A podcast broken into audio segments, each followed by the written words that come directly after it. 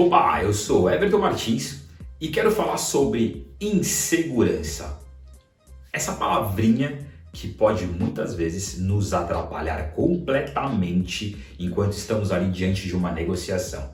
Isso pode ser um fator determinante para que nós venhamos perder nossa venda. Antes de começar essa nova esse bate-papo, eu quero que você se inscreva no canal se você ainda não se inscreveu. Eu quero que você já chega deixando seu like, ative as notificações se você ainda não ativou e vamos para o conteúdo porque a insegurança pode sim acabar com a sua venda. Vamos lá. Bom, o que, que pode causar insegurança? A insegurança dentro de uma negociação entre um vendedor e um cliente, ela vai aparecer a partir do momento que o cliente faz algumas perguntas.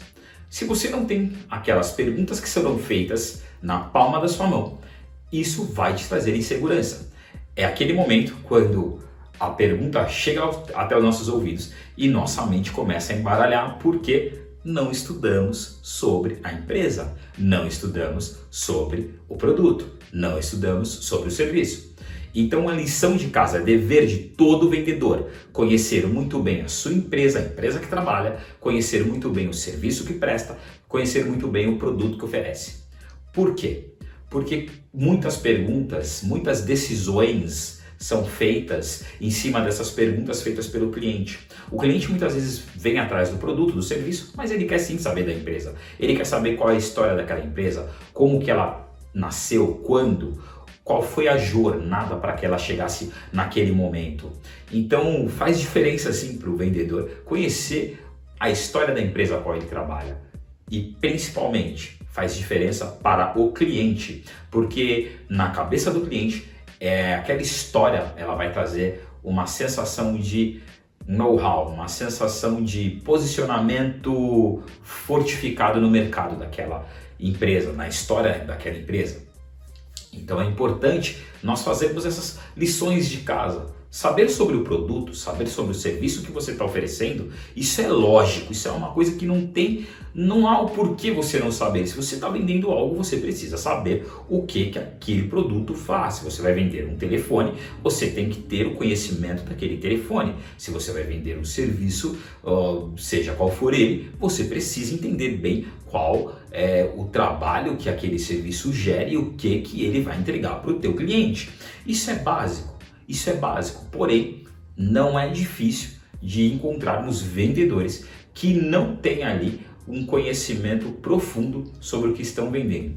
Só que hoje nós temos um inimigo entre aspas comum, que é a internet o cliente ele já chega com muita informação, ele já chega com muita base sobre aquilo que ele quer comprar, porque ele hoje nós temos que lembrar que o cliente ele tem a opção de escolher aquele produto ou serviço pela internet de comprar aquilo e chegar rapidamente na casa dele pela internet, sem ele se movimentar muito, sem ele ter que sair da casa dele, sem ele ter que sair das acomodações dele.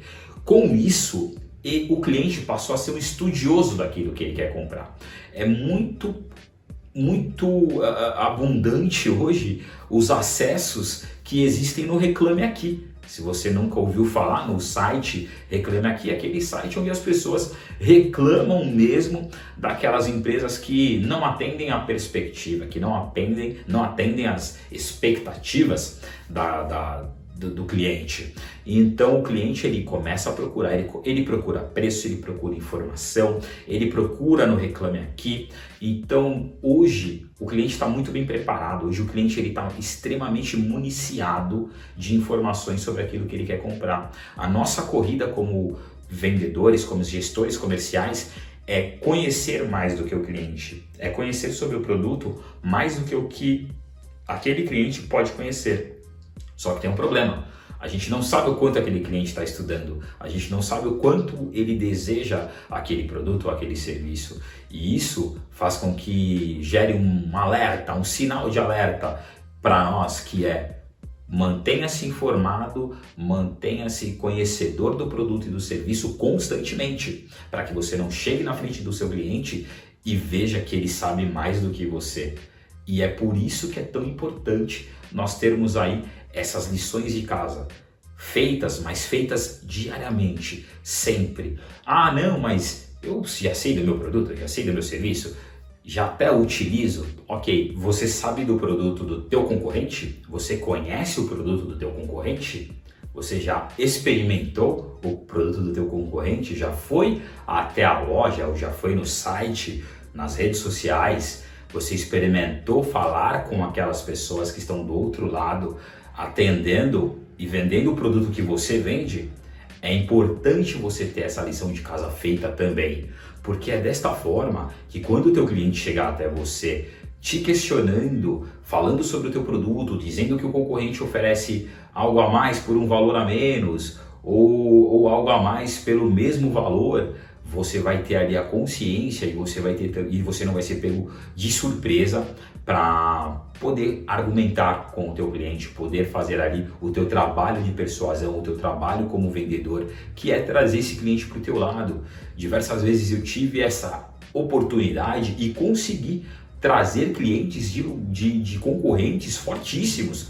Uh, eu trabalhava vendendo cursos de marketing digital por uma, por uma empresa e os concorrentes são fortes, concorrentes de escolas de marketing digital são fortes. Existia, existe ainda uma escola fortíssima no mercado que o curso dela custava três vezes mais do que o curso da escola eu trabalhava custava e a estrutura deles era pelo menos cinco vezes maior do que a nossa estrutura. Porém, eu conseguia trazer aquele cliente fazendo a lição de casa. Eu conhecia o produto do meu concorrente, eu sabia, eu tinha um segredo, eu sabia como que os atendentes do outro lado, como que eram os meus concorrentes atendiam. Então eu fazia um planejamento de como eu ia atender os meus clientes, o que, que eu ia oferecer no meu atendimento, eu ganhava eles pelo atendimento.